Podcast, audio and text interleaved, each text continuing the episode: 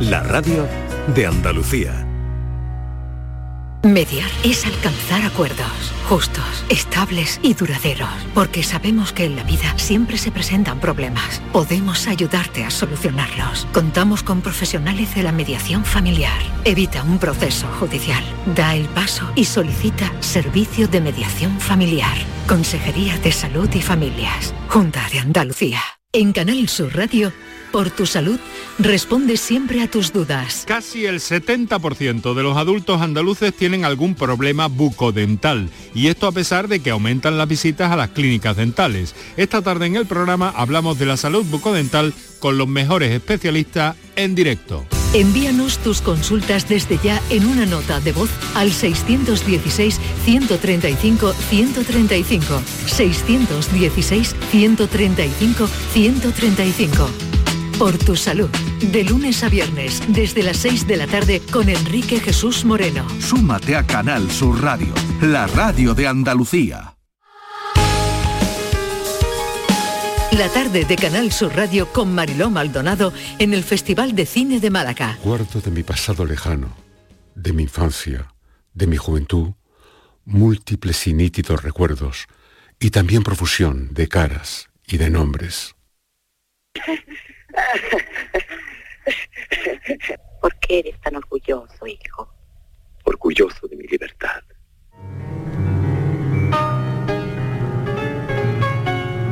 Solo me interesaba el detalle de la pierna cortada. Curiosamente, eso también atraía a Hitchcock. En una comida que me dieron los directores de Hollywood, Hitchcock, sentado a mi lado, exclamaba repetidamente, ¡Ah, la pierna cortada de Tristana! Hice un papelito de contrabandista en Carmen con Raquel Meyer, dirigida por Jacques Feider, director al que aún admiro. Buñuel parte con su familia en septiembre de 1938 hacia los Estados Unidos. Estuvo contratado por el MoMA de Nueva York para realizar tareas de doblaje, hasta que tiene que dimitir por la publicación del libro La vida secreta de Salvador Dalí, una de las mujeres atrapadas lleva, incomprensiblemente, patas de pollo en su bolso de mano. Patas que nos anuncian a los espectadores la destrucción del orden burgués. Me atraen los personajes con ideas fijas, porque yo mismo soy uno de ellos. Ya lo habrán notado ustedes. Ahí tienes a tu genio. Seguimos en el corazón del Festival de Cine de Málaga están escuchando Buñuel, un cineasta surrealista. Y ya saben que nos encanta hablar del cine documental. Y tenemos a Javier Espada, director de este documental sobre Buñuel, un cineasta surrealista. Javier Espada, bienvenido, gracias por acompañarnos esta tarde. Muchísimas gracias a vosotros por la invitación y encantado como siempre de estar en Málaga. Bueno, se estrenó en Cannes, con... fue todo un éxito ese estreno y ahora lo vas a hacer aquí a las 8 de la tarde hoy. Pues sí, hoy en la Fundación Picasso, aquí estamos viendo la estatua de Picasso, o sea que es un sitio mágico y también esas eh, liazones, esas eh, conexiones surrealistas siguen fluyendo. Exactamente, iba justo a preguntarte por eso, ¿no? ¿Qué significa o qué significado tiene que tu documental se estrene aquí también? Mira a quién tenemos sentado ahí. Exactamente, tenemos a Picasso sentado ahí enfrente y en la Fundación Picasso hoy a las 8 aprovecho para invitar a los oyentes, todavía están a tiempo de, venir y de, enfrentarse con Buñuel y con este, eh, este, este surrealismo que no cesa y que nos invade y que el que mejor lo contó en el cine sigue siendo Luis Buñuel. ¿Cómo ha sido pensar en un documental que tenía que estar en, en Málaga, y bueno, y dar salida a toda esa documentación, a todo lo que has estudiado sobre Buñuel?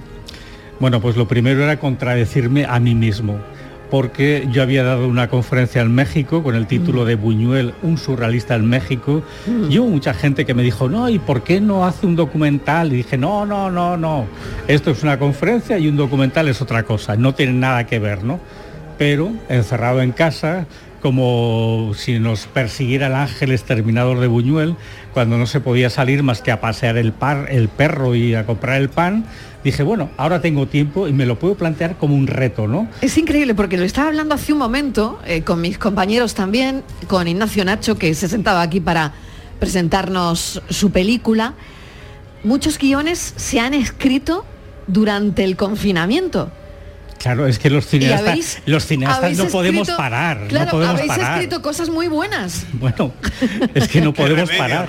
Y ahora, ahora estamos viendo los frutos de, Claro, de- de esa estamos- siembra, ¿no? Este festival está siendo Sí, fruto sí. del confinamiento también. Totalmente. Y por fin nos vemos sin mascarilla, nos encontramos, se llenan las salas de cine. Yo creo que eso es maravilloso, ¿no? Y eso quiere decir que estamos regresando a una cierta normalidad que ya echábamos mucho de menos. Te enfocas mucho en las obsesiones de, de Buñuel. Eh, y cómo no, dirás, ¿no?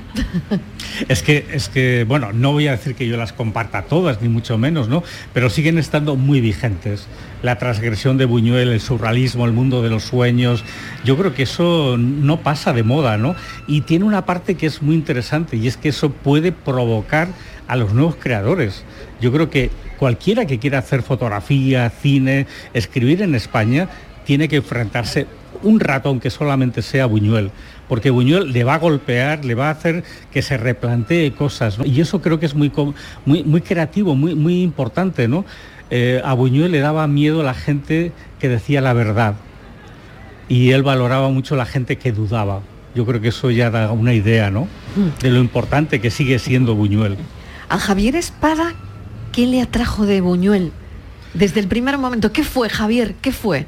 Pues la primera vez que, que ves una película de Buñuel, eh, ¿qué fue? ¿Cómo? Bueno, es que es una cosa un poco, no sé cómo decirte. A ver, eh, no, tú cuéntala. Bueno, ya nadie nos está oyendo, ¿no? Yo te la cuento a Tú cuéntala, yo te la cuéntala, cuen- cuéntala. Yo te la cuento a ti y nadie se va a enterar, ¿no? A ver, yo nací en Calanda, muy cerquita de donde había nacido Luis Buñuel, ¿no? Y yo recuerdo una Semana Santa, que ya sabéis que es el momento álgido cuando Calanda se llena de gente.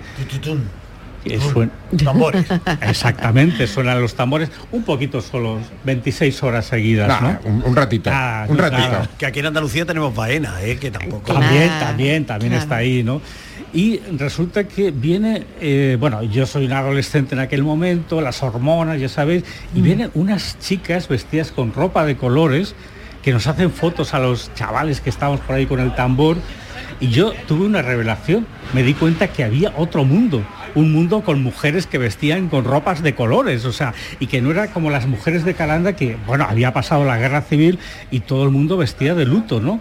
Y para mí ese fue el primer contacto con Buñuel, ¿no? Y el segundo ya fue cuando vi en la primera película que veo de Buñuel, que es una sesión clandestina en Barcelona, que es el- su segunda película, La Edad de Oro, que termina con una blasfemia, con los tambores de Calanda, pero con el Marqués de Sade, que es Cristo. En fin, una blasfemia cinematográfica cuando no se conocían los tambores de Calanda y la gente que estaba ahí no se daba cuenta de la burrada que había hecho Buñuel, ¿no?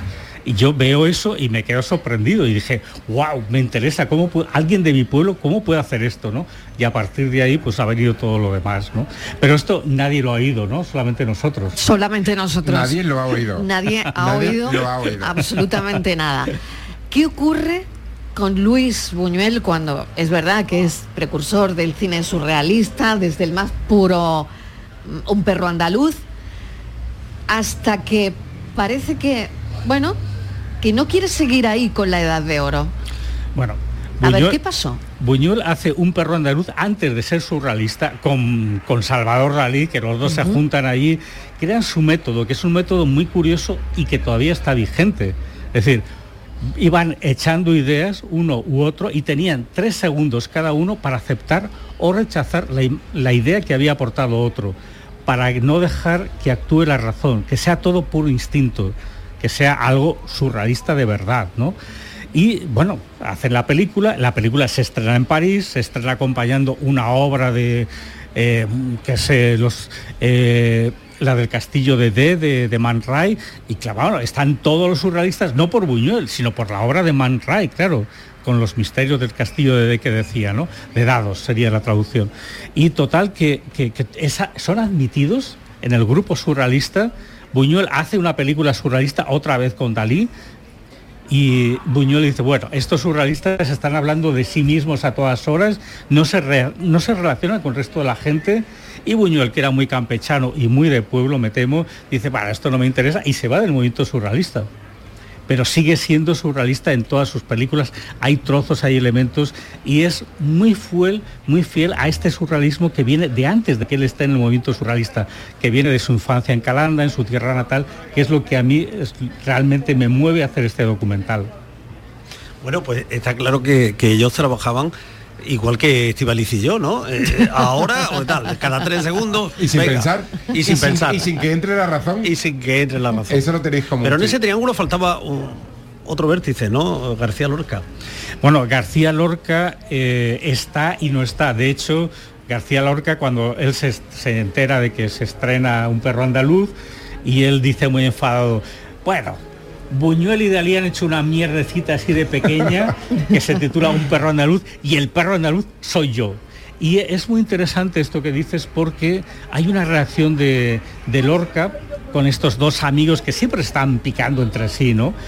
Y entonces Buñuela eh, yo creo que influye de una forma que nunca se ha estudiado lo suficientemente en Lorca y Lorca hace tres cosas que son increíbles. Escribe un guion que es Viaje a la Luna, hace una obra surrealista e, y que no se puede representar realmente, que es el público, y un libro de poemas maravilloso que para mí es una cima del arte español, que es Poeta en Nueva York. Y yo creo que es todo eso sale de ese enfrentamiento con, con su amigo, entre comillas, eh, Buñuel, porque se estaban picando constantemente. Y además acabaron, acabaron siendo enemigos. Eh, eh, y algún latigazo a Dalí, algún latigazo a Dalí que hay por ahí. Exacto, ¿Qué, pasó? ¿Qué pasó al final con esa relación? Pues ah, fue una relación realmente muy extraña, porque, bueno, Dalí tenía una sexualidad ambigua, vamos a dejarlo ahí, le encantaba ver jovencitos y masturbarse y pinta al gran masturbador, que es un gran cuadro. Eh, Buñuel no, Buñuel es como muy... Eh, Buñuel era de irse de putas, ¿no? Decía, ¿no? Pues todo esto es muy escandaloso en esta época, pero bueno, en aquel momento era lo que hacían los jóvenes burgueses, entre comillas, ¿no? Y Lorca, Lorca es, eh, es la poesía pura, es un señorito andaluz, pero muy fino, muy delicado, y es el protagonista. No es, Buñuel lo decía siempre, no era su obra, era él. Él llegaba al un sitio, se ponía a tocar el piano, a recitar versos y se quedaba con todo el mundo. Él, los fascinaba, era fascinante en sí mismo, ¿no? Y esa lucha que hay entre ellos y enfrentamiento, claro, es lo que los hace crecer, ¿no? Yo recuerdo que Jean-Claude Carrère me cuenta que un día, pues eh, le cuenta a Buñuel a él que se reúnen los tres, Buñuel, Lorca y Dalí, y Lorca dice, bueno, he empezado a escribir esta obra, les leí un trozo y tal, y uno dice, bueno, está en tu línea, está en esas metáforas tuyas, eso que tanto te gusta. Y Dalí le dice, Buñuel tiene razón, es una mierda. Y Lorca se levanta y se va ofendidísimo, ¿no? Pero esa era la relación que había entre ellos. Y eran los únicos que se podían decir la verdad, la verdad a la cara y hacerse evolucionar no, quedarse estancados en el éxito, entre comillas, sino hacerse otros planteamientos, ¿no? Y de hecho, Lorca se plantea, ah, bueno, pues yo voy a ser más surrealista que estos dos amigos cabrones que tengo. Ese es un poco el planteamiento. Y yo creo que eso es muy enriquecedor, ¿eh? enriquecedor. Bueno, estamos escuchando estasiados, yo por lo menos, a Javier Espada, ¿no? Es mm, de las personas que en este país más sabe de Buñuel. Eh, eh, yo decía que por este festival y por este estudio de radio, hoy que estamos conectando la radio con el Festival de Cine, iba a pasar gente de mucho talento. Y fíjate qué suerte que tenemos a Javier Espada, que estamos embobados escuchándole hablar de Buñuel, de, las personas con más entidad ¿no? en este un país. Mito, es un mito. Javier, ¿qué crees que estaría haciendo si, si Buñuel viviera? ¿qué, qué, qué estaría haciendo ahora? En el Festival de Cine de Málaga. Bueno, yo creo, bueno, yo no sé si estás de acuerdo, pero yo creo o o viviría fuera de España o en España no le dejarían hacer cine. Eso creo yo. Pero salvando esa distancia y ahora, y ahora me, cuentas si tú piensas otra cosa, si pudiera hacerlo, ¿qué estaría haciendo ahora? Ahora se estaría terminando de tomar su dry martini. Eh, por la hora, he mirado la hora y digo, por la hora se estaría tomando su dry martini. 19 de la tarde. 5 y 19 de la tarde. Por cierto, que aquí hay agua que no se está bendecida, pero no tenéis Dry Martini. ¿Qué entrevista es esta? todavía no. Es que estamos en acto de servicio y no, y no, nos dejan. Victoria, Victoria tenemos.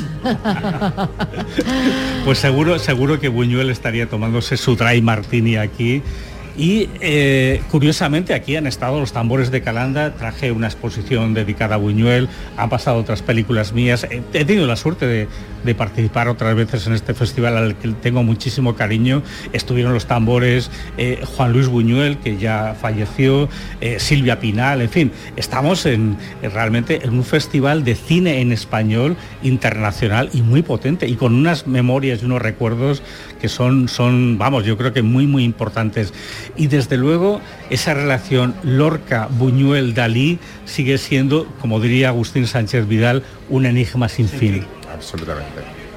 Mil gracias Javier Espada por este documental que además nos lo ha traído Buñuel, un cineasta surrealista, esta tarde en el Museo Picasso a partir de las 8.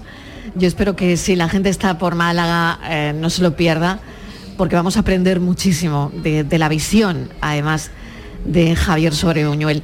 Mil gracias. Gracias a vosotros por la entrevista y nada, comentar eso, que muy pronto va a estar a la venta ya el DVD de la película, que lo distribuye a contracorriente y para mí, o sea, Málaga sigue siendo eh, un sitio fascinante y abre una ventana al cine que es cine en español, pero que es una ventana internacional. Yo creo que eso es muy importante y hay que valorarlo también. Te lo agradecemos muchísimo, de verdad, mil gracias. Un saludo. Hasta pronto. Bueno, pues enseguida seguimos con más eh, personas, amigos, amigas que vienen a vernos en este directo que estamos haciendo desde el festival, desde el Festival de Málaga. Vamos a tener en unos segundos al premio talento. En nada, en cero coma.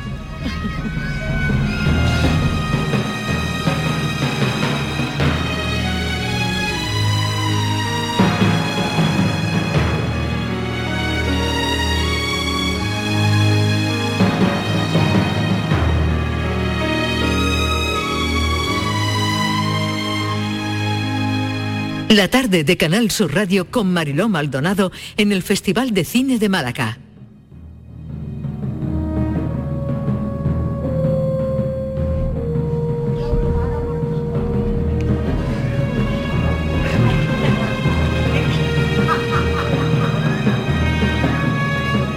¿Quieres una torrijita, Mariló?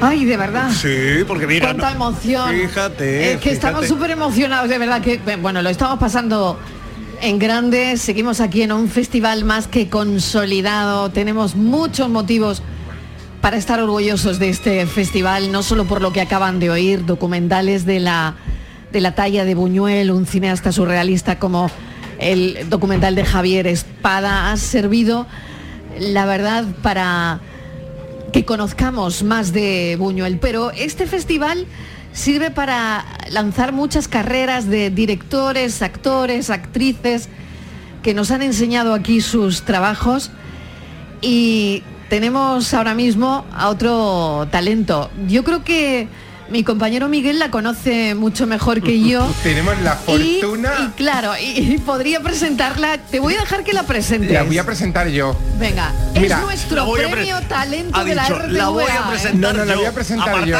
todo, apartaros todo. Quitaos, quitaos, que voy, Porque me da muchísima alegría decir que es la actriz del momento, que por fin le ha llegado su momento con los que la conocemos de hace tanto, mm, por fin le llega lo que ha sembrado tanto, lo que tanto merece. Estamos todos encantados y todos eh, disfrutando de ese éxito.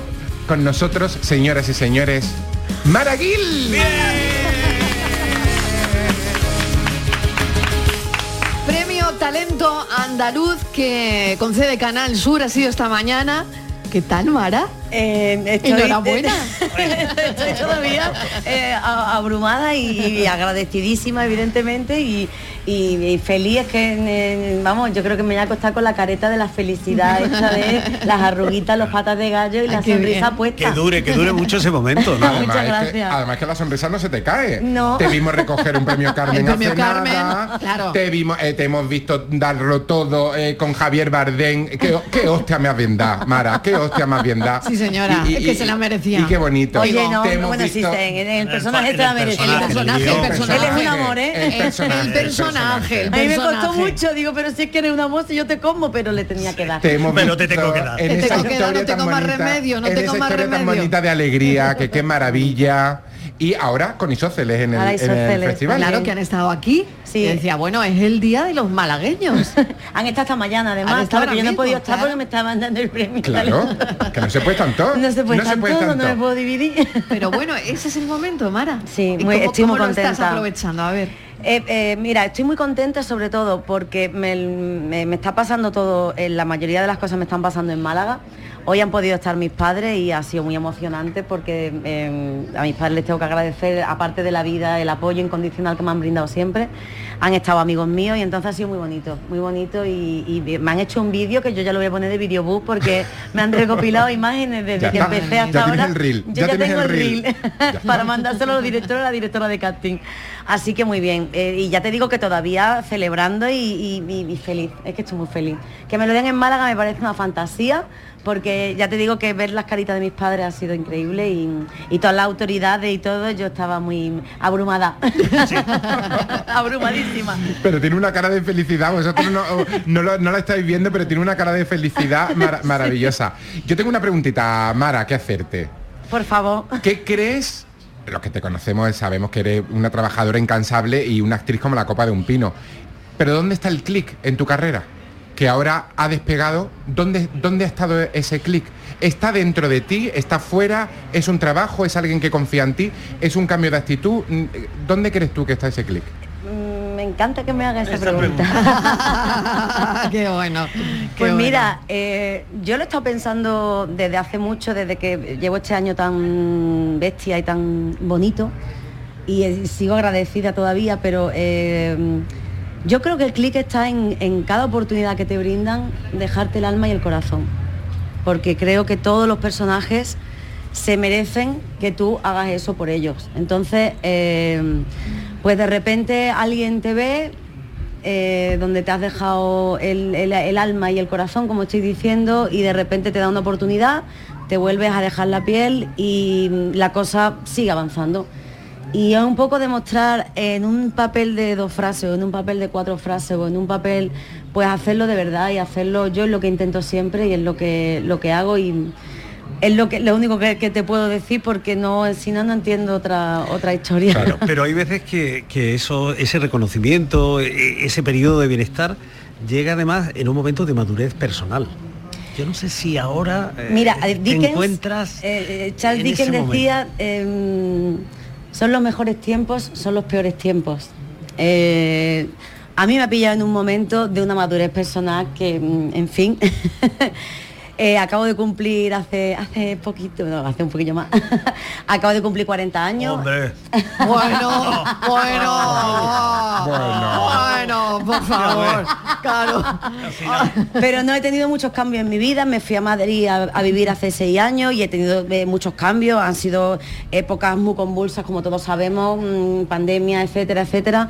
Y de repente, eh, cuando una está pasando por un proceso personal eh, extraño y complicado, empiezan a venirle como reconocimientos, pero de un trabajo que yo ya he hecho. Con lo cual eh, es muy bonito y a la vez sí que te hace madurar y sí que de repente dice, mm, hay que ver cómo es la vida. A lo mejor si me pilla en otro momento estoy fatal de la cabeza y, Y lo llevo y no fatal. lo, y lo llevo que no sé Claro, dónde estoy. exacto, O sea que yo creo que las cosas en la vida pasan cuando tienen que pasar y como tienen que pasar, para bien o para mal, y de todo se aprende y, y de todo hay que aprovechar las oportunidades y tal. Y, y bueno, me- yo hay días que eh, me he levantado por la mañana y me he querido morir, eh, que he estado mal y, lo he dicho en los premios, que esto es una, una carrera complicada, como todas, como todas las carreras como todos los trabajos y como todo en la vida. Le he dicho además en el, en el discurso que digo, iba a hablar de mi profesión, digo, pero tal y como está el mundo, creo que mi profesión es un regalo. No voy a decir, de, ay, hoy no me han llamado para... tra-". Digo, no. O sea, el mundo está como para quejarse, ¿sabes? Entonces, la cuestión es intentar cada día estar a gusto contigo mismo, intentar estar bien, que ya es complicado que ya mm, yo muchas mañanas me he levantado y no tenía ganas de levantarme de la cama, no quería mirarme al espejo, no quería, porque, me- porque todos tenemos demonios dentro y de repente pues que este reconocimiento te hace seguir para adelante, te hace seguir luchando y te hace decir, oye, si a lo mejor te han dado este premio es porque te lo mereces, no te boicotees Igual, tú misma. ¿No te pasa que piensas, igual yo no estaba tan equivocada? Esta, es- ahí, ahí quería llegar, esa es la traducción perfecta. a lo mejor que no estaba loquita. Igual no estaba yo tan loca, ¿no? a lo es. mejor cuando el Sí. mundo te da la razón eh, es muy satisfactorio, ¿no? Sí, sí, sí. También es la protagonista de una de las series de, de esta cadena de Canal Sur, que, Claro, está, que- que- que, la estamos viendo ahí todos Bueno, los por domingos. favor. Ah, yo, estoy, Claro. Yo estoy deseando saber qué pasa en el ¿Qué- qué pueblo, pasa? Mara. Se- por favor. A mí me tienen vilo. ¿Qué pasa en el pueblo? ay. ¿Qué Yo pasa las en el naranjas estoy pueblo, por las naranjas. ya- El pueblo tiene todo lo bueno y todo lo malo que tiene un pueblo.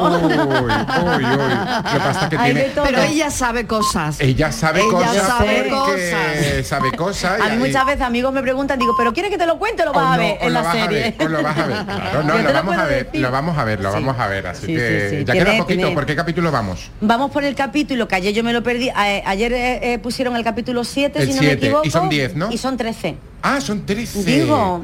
Uy, esto nos va a tener más, más tiempo liado de lo que yo pensaba.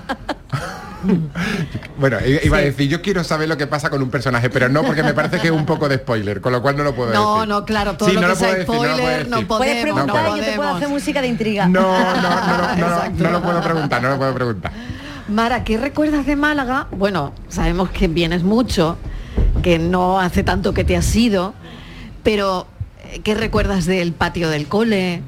¿Qué recuerdas de cuando empiezas a hacer teatro? Eh, ay, ¿tú- ¿dónde está todo eso, Mara? Eh, sí, hoy sí me ha venido a la cabeza todo, Claro. todo ese, ese recuerdo porque eh, ya te digo que eh, digo cada vez que recibo un premio como si hubiera recibido 20.000 Es que han sido muchos muy seguidos. mucho. Aquí en Málaga, la reconocimiento pasado, seguido claro. y todo merecidísimo y chiquilla, Claro, alegría. y se me viene, se me vienen cosas de la infancia y se me vienen. Pues mira, yo recuerdo ir al campo con mis padres, con mis hermanos, con mi familia, disfrutar ¿Sois del aire muchos libre. hermanos? Sí, éramos cinco, uno falleció, que además hoy lo, lo han, lo han comentado porque él también se dedicaba a al arte dramático y, y él también fue para mí un campo de inspiración y, y tal. Y entonces recuerdo eso, de estar reunidos todos en familia o en el campo o en la playa, comer los domingos en los montes, eh, en fin, eh, y todo, eh, como le decía el otro día a, a Fernando, eh, que ha sido el presentador, todo siempre con ganas de vivir, con ganas de ayudar a los demás, con ganas de divertirnos, con ganas de, de- de, bueno, de, de disfrutar de la vida. Que a veces, mm, desgraciadamente, se nos olvida, no a mí, a las personas que gobiernan claro. que dice, ay Dios mío, con todo lo que está cayendo, yo os vaya a poner a hacer cositas de peleitas de niños chicos. Ay, ¿sabes a mí lo que me pasa, Marilo? Ay, sí. Mira, yo recuerdo, nosotros, claro, nosotros, Bueno, nosotros- vivimos el origen del festival. Nosotros hace 25 años estábamos en la carrera Sí. y vivimos el origen de un festival de cine, imagínate, para nosotros era Es una verdad. gozada. Y esos años primero, yo no sé si te acuerdas, Mara, eh, no había demasiada afluencia del público porque todavía no se conocía bien. Y a nosotros en la carrera nos regalaban entradas Sí. como para rellenar el Cervantes en, en la parte de arriba y demás. Y nosotros después nos intentábamos colar en las fiestas eh, para, para- para intentar conocer a la gente. Encanta, Queríamos, claro, me y vivi- porque éramos gente de la carrera con muchas ganas, con mucha ansia de, de- de que nos conozcan. Y ahora vengo al festival y de repente está mi amigo Salva Reina estrenando una película, Ignacio Nacho estrenando su película, está Mara recogiendo un premio. Y es tan maravilloso que nosotros lo hemos Sí, vivido desde, desde, el, desde el inicio, peleándonos porque nos invitaran a, alguna fiesta y ahora están ellos de protagonistas del festival. ¿no? Mara, y hay mucho que se siente de un lado y otro, ¿no? Al final es la vida misma, ¿no? Sí, yo sobre todo intento, y, ya te digo, lo, decía en el, cuando tenía que hablar y dar las gracias y, tal, lo decía, yo el premio se lo, siempre lo comparto con, las personas que, llevan el arte dentro, que, llevan una vocación artística dentro y por lo que sea no se pueden dedicar a lo que les gusta, que es muy frustrante, pero que no lo pueden evitar, ¿no?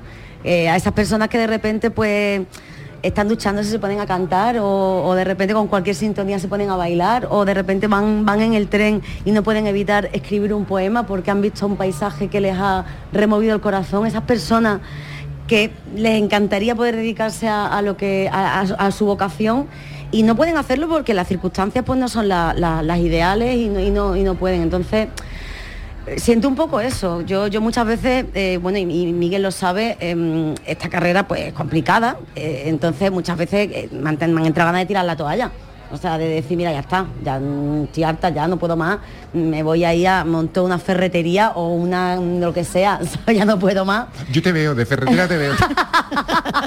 Tornillo del 4. Te veo, te veo, te veo. Sí.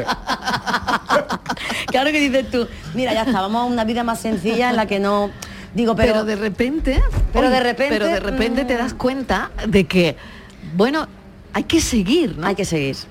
Y que a lo mejor al otro lado del no sé, eh, sí hay que seguir, no, no, no, no, tirar la toalla, confiar, confiar, confiar, confiar y, seguir. Y, yo he trabajado en bares y yo he estado dando clases de teatro en, en, instituto y, y, encantada de la vida y no se me caen los anillos y he tenido que hacer mil cosas y con la esperanza de decir, bueno, yo voy a seguir, yo me voy a buscar también la vida por mi cuenta, no voy a estar esperando toda mi vida que me llame alguien, también voy a montar yo mis propios espectáculos, voy a montar mis propias historias, lo que yo quiera contar, lo que me, me diga el corazón y ya está.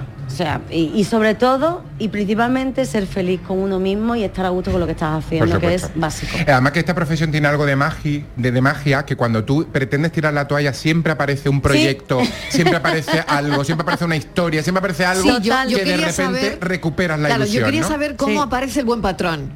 Y, ese día en el que te pues, eh, dicen, ese día en el que te dicen, oye Mara, que eres tú la que va a estar con Bardem. Em, no me caí de espalda de milagro. o sea, fue una cosa.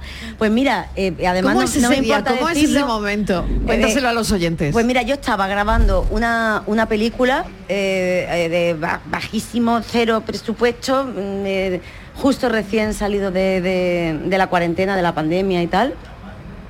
Y recuerdo que me llegó la, la separata y dije, esto lo tengo que hacer, o sea, esto es mío.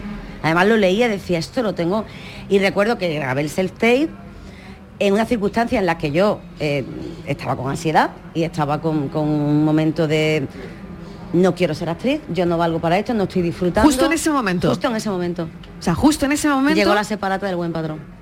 O sea, en un momento de, en un momento de no estar bien, de ansiedad, de película, pero sí. él lo estaba pasando mal, o sea, la estaba haciendo con todo el alma y corazón que sí, pero ¿a dónde me lleva esto, no? Que es, lo que... de decir, no lo estoy disfrutando o no, a lo mejor no están siendo las circunstancias. Ya esto no es para mí, ¿no? Ya decía, ya, tengo que parar, o sea, esto no puede ser tal y lo grabé con, toda la buena mm, de decir, ostras, Fernando Lendarano, al que admiro, me, encanta la secuencia, creo que me la aprendía eh, a la tercera vez de leerla, porque estaba tan bien escrita que lo aprendes solo, este texto que se te queda porque no dice esto está tan bien escrito y bueno, dije, yo lo voy a, poner toda la carne en el asador y, cuando me llama mi repre y me dice que te quiere ver Fernando, digo, perdona.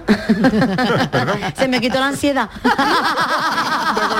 de golpe, de golpe. En dos minutos. De golpe y Se me quitó la ansiedad. Digo, ya no tengo ansiedad. Ya, estoy bien. Ay, mira, León, mira, León. Allí contándole, oye, ¿tú sabes qué me ha quitado la ansiedad? Si tú supieras, cariño. Si, tú supieras, León Daranoa. Nando, más quita la ansiedad. Ella le llama Nando. Nando claro. Bueno, yo para mí es León de Aranoa, para ella es Nando. Que es maravilloso. Que es maravilloso, que es maravilloso. Bueno, y a partir de ese momento, el papel era tuyo. Y a partir de ese momento, sí, eh, estuve mm, una semana y media, dos semanas mm, como un huevo cocido, que yo decía, ya que no me digan nada, que me voy a morir.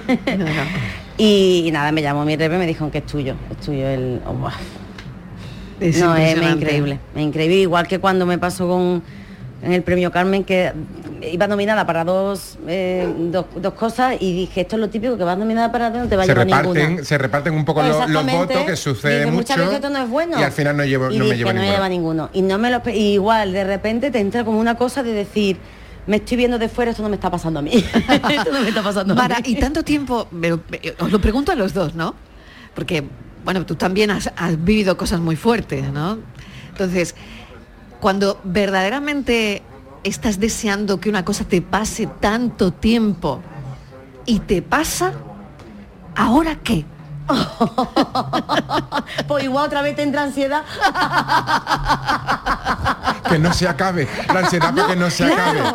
Claro, claro, porque eso que uno ha querido y, de repente llega Mara y de repente está ahí. Y, y bueno, ahí lo tienes, ¿no? Estás recogiendo, es verdad, eh, todos sí, esos frutos de, tanto sí. tiempo. Y, y, bueno, pues Pero hay quien no recoge. Bueno, claro, Claro. eh, por eso, y nada, ahora seguir luchando para, para que más o menos se, se pueda mantener esto. Yo siempre nunca me considero ambiciosa, pero ahora digo, uy, Dios mío, ahora tengo ya que seguir un poquito en esta, en esta línea y no frustrarte si de repente llega una época en la que en la que no te llama nadie y Eso te estás iba a sin decir ahora-. Oye, eso te pues, iba a decir ahora mismo, está. que puede pasar No también.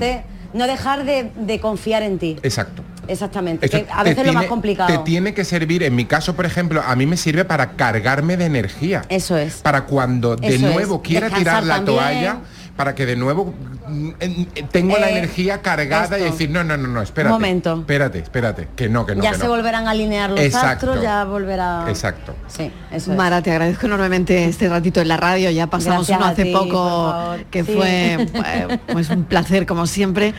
Eh, yo creo que Mara es una persona tan cercana, un- un- una actriz tan, tan de cerca, ¿no?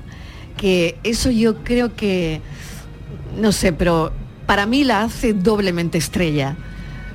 Qué por esa cercanía, por, por esa mirada, por esa naturalidad, eh, por esa manera de trabajar. Te deseo lo mejor y enhorabuena por ese premio talento Me que te que te mereces bese. tanto, claro que sí. Vamos Te a darle un abrazo, un abrazo. Mara es tan bonita porque, porque se muestra desde dentro Claro que siempre. Y es una actriz valiente y arriesgada. Y por eso está Lo donde es, lo está. es, lo es. Mira, mira la torta que se llevó el, el buen patrón, ¿eh? el buen patrón. Que, que eso no es fácil. Mil gracias, de verdad. Gracias a vosotros siempre. Todo lo que te pase mucho. será bueno para nosotros, cariño. Cuídate mucho. Muchas gracias. Bueno, que me voy con toda esta emoción de este festival de Málaga. Que es que siempre que venimos, bueno, volveremos, ¿eh? Aquí, bueno, el miércoles estamos de nuevo aquí. Nos vamos mañana al estudio, el miércoles Rica. de nuevo, pero bueno, que seguimos aquí. Eh, vamos a poner un poquito de publi y a la vuelta vamos a ver por dónde está Miguel, que está en otro lugar. Hay tantos sitios en Málaga donde estar que veremos dónde se encuentra Miguel Fernández.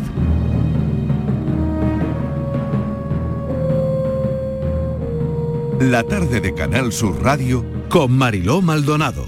También en nuestra app y en canalsur.es. Sevilla. Canal Sur Radio. Son buenos momentos, son risas, es gastronomía. Es un lugar donde disfrutar en pareja, en familia o con amigos. Es coctelería.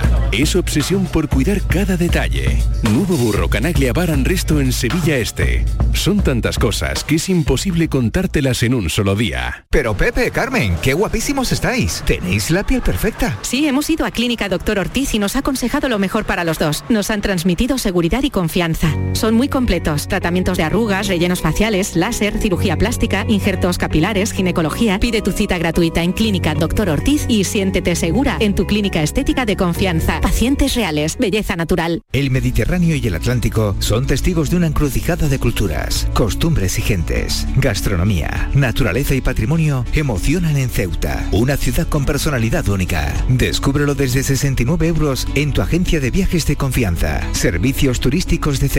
Ceuta, donde se unen las emociones. A ver cuántas preguntas aciertas. Día Mundial del Agua. 22 de marzo. Día Mundial de la Tierra. 22 de abril. Terminación del año en el que estamos. 2022. Formas de salvar el planeta. 22. Aún estás a tiempo. Acuariosevilla.es Vuelven los compadres y vuelven con El Mundo es Vuestro. Apiádate de mí, cojones, y me llama, me escribe o algo. Cayetana me puso un ultimátum. O tu compadre o yo. Konnichiwa. No, es ni hao. Estreno en cines el 18 de marzo. ¿Te lo vas a perder? La Euroferia es una idea mía. La mañana de Andalucía con Jesús Vigorra es tu referencia en la radio. Con la última hora del día, Toda la actualidad. la información más cercana que buscas y el mejor entretenimiento. La mañana de Andalucía con Jesús Vigorra. Contigo desde las 6 de la mañana. Quédate en Canal Sur Radio. La radio de Andalucía. La tarde de Canal Sur Radio con Mariló Maldonado en el Festival de Cine de Málaga.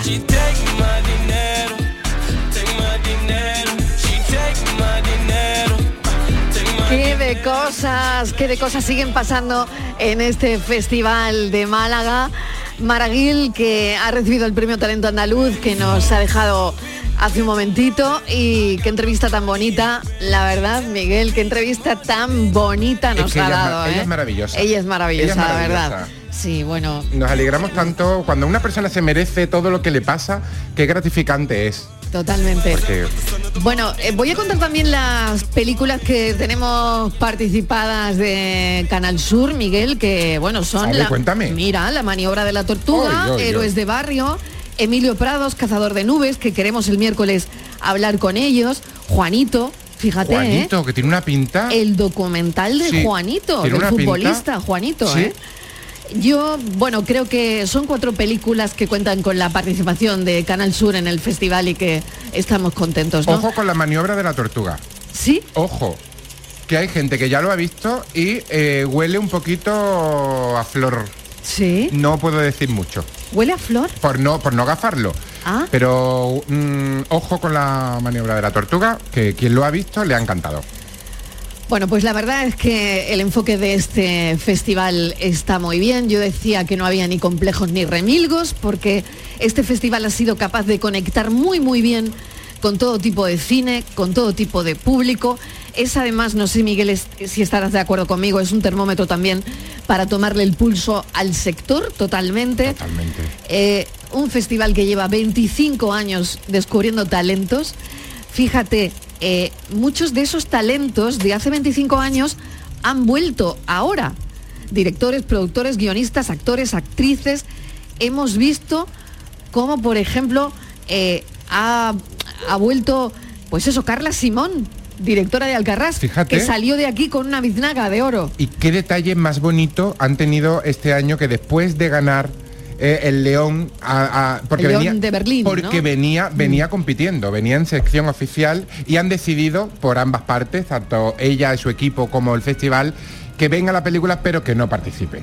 Entonces me parece un gesto muy bonito para el resto, sobre todo, de, de competidoras, ¿no? Me parece Yo que no estaban en la misma... Súper fan de Alcarrás. A mí también. Es una maravilla. Qué visión, qué, bonito. una maravilla auténtica. ya así tiene, que no ya se tiene la una biznaga maravillosa Claro, y, claro. incuestionable. Porque y habría sido muy difícil competir con Alcarrás. Creo que habría sido muy difícil y me Sí, parece, me sí, parece de una generosidad maravillosa lo que han hecho tanto el equipo de la película de la productora como el festival. Bueno, tenemos a los más jóvenes. Aurora Macías, ¿qué tal Aurora?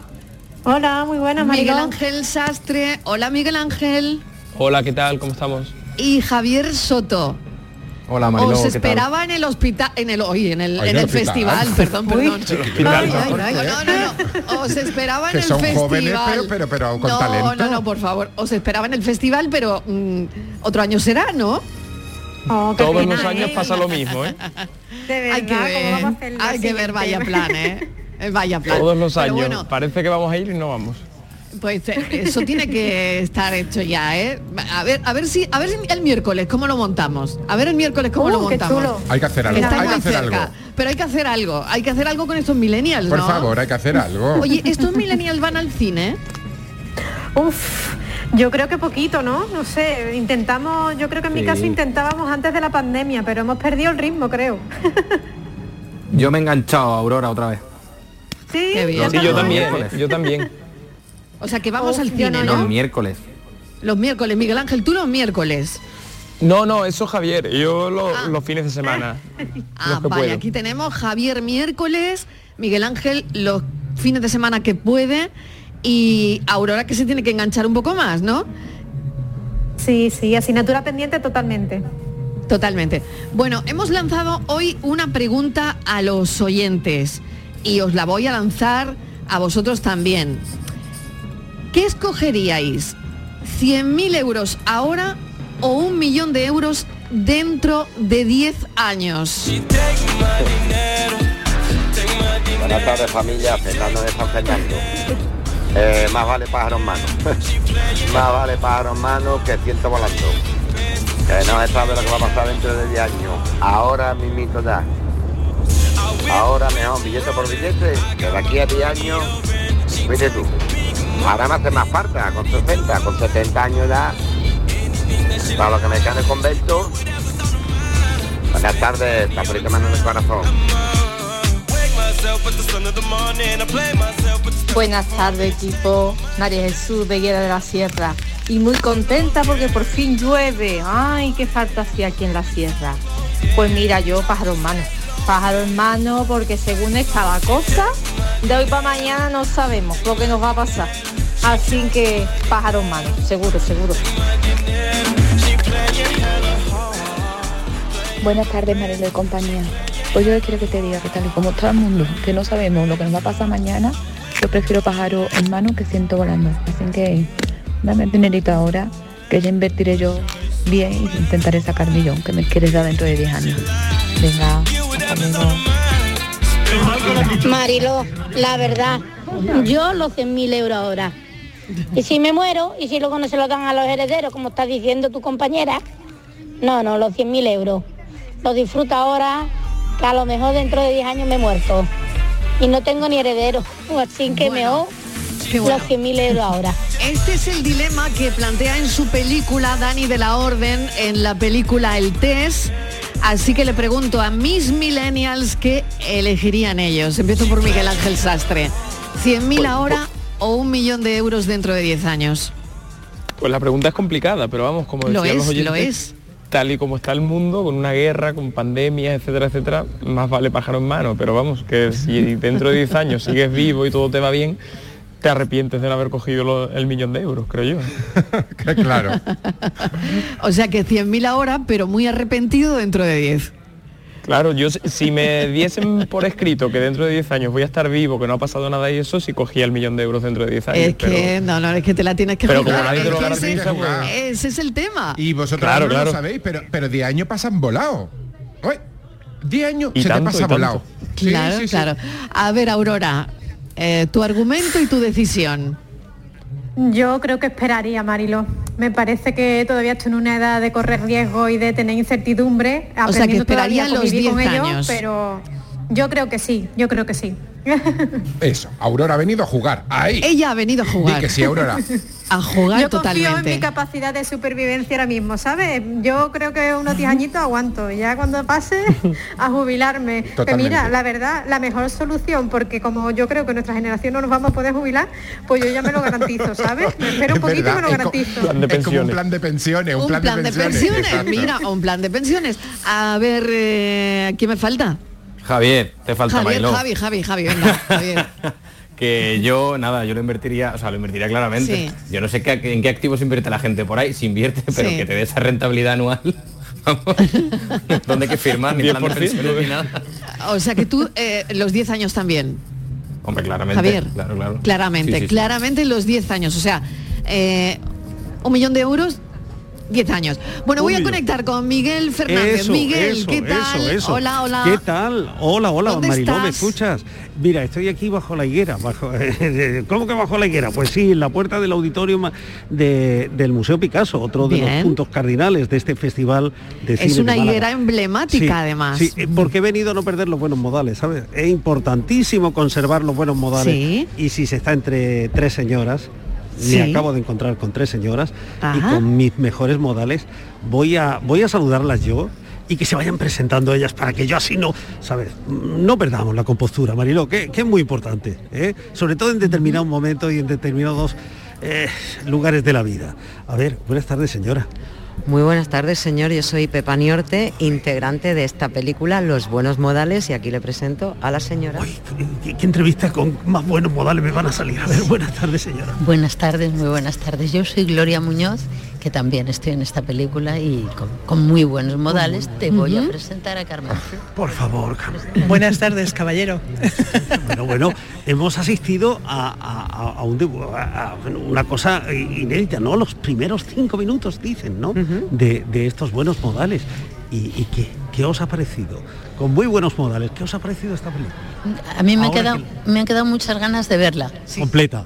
Claro, de ver la película, porque eh, recuerdo lo, que, lo bien que nos lo hemos pasado haciéndola, pero tengo ganas de verla, me han entrado muchas ganas de verla. Sí, sí, a mí también, muchísimas. Lo que decía Gloria, lo hemos pasado fenomenal haciéndola, pero es que además viendo estos pequeños retazos, he visto, he vuelto a recordar lo bien que nos lo pasamos. O sea que, que yo creo que eso eh, de alguna manera le llega al público. Sí, sí, o sea, deseando ver 5, 10, 15, 20, todos los minutos de los buenos modales. Una historia que además nos sitúa en un momento de la vida de tres mujeres, un momento mm, a veces no demasiado frecuente en el cine, ¿no? Sí, somos más bien de cuatro, porque, porque somos, eh, sí, son dos mujeres que son familia, de verdad, familia sanguínea, que se llevan a matar eh, por algo que les ha pasado en la juventud, y estas otras dos mujeres que son esa otra forma de familia, que es la amistad, que es las que van a dedicarse a resolver con muy buenos modales nuestros malos modales que se esconden debajo. Y en esta vida hay tantos malos modales, ¿verdad? Pues sí, a veces yo creo que los malos modales son mucho peor que los malos modos. Los malos modos pueden ser una, una falta de etiqueta o una falta de estética, pero los malos modos, los que son una falta de ética, son los peores, ¿no? Los que, los que nos hacen a veces no pararnos a pensar y tener esas faltas de ética que, que consienten que estemos enfadados con la gente, que, que tengamos rencores, esos son los peores modales. Bueno, creo que ha salido con buenos modales la entrevista, ¿no? Sí, sí, con muy buenos modales. Cuando vemos la película. Ah, me, me encanta que me hagas esta pregunta, porque tenemos la misma información que tú. Sí. Y es que seguramente en un festival de otoño, pero no sabemos más. Bueno, que sea pronto, ¿eh? Sí, sí. Y gracias por conservar los buenos modales. Gracias a las tres. Hasta pronto. Gracias, Mariló. Pues fíjate. Gracias, Miguel eh, Fernández. Mira, me llevo, me llevo muchos, muchos modales. Una lección de buenos modales que para Sí, qué. señor. ¿eh? Muy buenas Bueno, tardes. Qué maravilla. Oye, y si me dan los tardes. 100.000 los cojo. Sí, Si ¿no? me dan los 100.000 los Venga, lo cojo. ves, ya, ya, ya sabía yo, ya sabía yo. Yo, voy- yo Bueno, voy yendo para allá, ya voy yendo para allá. mil y- gracias, Venga, os voy Miguel. escuchando. Hasta ahora, los buenos modales. Pero que son imprescindibles. Imprescindibles. Que mira, mira qué entrevista más bien hecha, más pausada, no hemos enterado de todo. Es que los buenos modales sirven para todo. Sirven para todo. Sí. Sois de buenos modales, vosotros los millennials, por supuesto, ¿no? Aurora, Miguel, Bueno, se nos critica, ¿no? Sí, Esto es pero es como de una espada de Damocles que tenéis ahí, ¿no? Sí, sí, sí. Pero bueno, yo creo que, que es una seña también de que los que nos lo dicen están dejando de ser jóvenes, así que todavía tenemos la razón. Miguel, ¿esto está reñido con la juventud, los buenos modales? No. Yo creo que no, ¿no? Que Nunca, creo que ¿no? al final el ser educado es una cosa que es independientemente de la edad. Yo creo que el, el ser una buena persona, que sea agradecida, que pida permiso y eso, creo que incluso si eres joven tienes que llevarlo a gala para que nadie te pueda Mm. decir, oye, eres joven y eres un irreverente. Con esta pregunta que ha, mm, bueno, eh, ha navegado por aquí, ¿no? Por este estudio durante esta tarde, con esta pregunta que escogerías 100.000 euros ahora o un millón dentro de, de unos años, con esta pregunta queríamos al final descubrir un montón de cosas. Yo creo que em, sobre todo, y no sé si para la gente joven, el, el tema de lo que nos está pasando. Por otro lado, eh, ha salido aquí mucho, ¿eh? Lo que nos pasa, la pandemia, em, la invasión de Rusia en Ucrania, todo eso ha salido esta tarde con, con esta pregunta, ¿no? Pero es que ha salido el volcán, ha, Ha salido, salido el Filomena, volcán. ha salido, ha salido muchísimas cosas, ¿eh? Fijaos, ¿no? Ha salido para la- la vosotros, rentabilidad. claro, la rentabilidad de alguna manera. Para vosotros también es 26. así. También Tengo- es tengo así siendo jóvenes. A ver, 26, 26% anual. o sea, la inversión de... 25% anual. Eso es lo que costaría, ¿no? Lo pones en La una balanza y tú ya luego... O sea, claro, esta es la rentabilidad del de esperar 10 años, ¿no? Es Pero ¿cómo os 100.000 veis en euros, 10 10 años? Mira, me, me lleva esa pregunta. Javier, ¿cómo te ves en 10 años? Yo, uh, yo, mira, mm, sinceramente, espero tener algún hijo por entonces, que no es, que no es poca cosa. A formar una familia, ¿eh? Que eso es otro tema que hemos hablado mucho aquí, Marilo, de la precariedad a la hora de formar una familia o independizarte o Sí. emanciparte, que hablamos hace una Sí. semana o dos. Pues creo que como yo, mucha gente, y, y tenemos mucha incertidumbre porque las condiciones, pues como hemos hablado aquí, no, no, no- no acompañan, tanto que en temas de empleo como de alquileres, etcétera, Mm. etcétera, que ahora con la inflación que viene también, pues no, no, no suma nada, ¿no? Y creo que Aurora o Miguel Ángel seguro que también lo han pensado dando un- una vuelta. Claro que sí. Bueno, pues lo tengo que dejar por aquí, eh, de momento aquí. Aurora, mil gracias. Miguel. Ángel, gracias. Javier, gracias. Gracias a ti, Marilo. Gracias. Miguel Ángel Martín, te espero el miércoles. Festivaleando. Mismo sitio, mismo lugar. Festivaleando. Festivaleando un poquito y gracias a los compañeros que han hecho todo esto posible. Virginia Montero, que la tengo por aquí enfrente. Virginia, gracias. Gracias a Francis Gómez, que está en el estudio central de Málaga. Gracias a Kiko Canterla, Estivaliz Martínez. En la realización, Fran Hernández. Y aquí, en exteriores, Manolo Ruiz. Gracias también a Miguel Ángel Fernández. Gracias a todos porque sin ellos, sin mi equipo, esto sería imposible. Así que volvemos el miércoles a este Festival de Cine de Málaga y seguimos disfrutando de la ciudad, por supuesto. Gracias a los oyentes por estar ahí. Hasta mañana a las 3.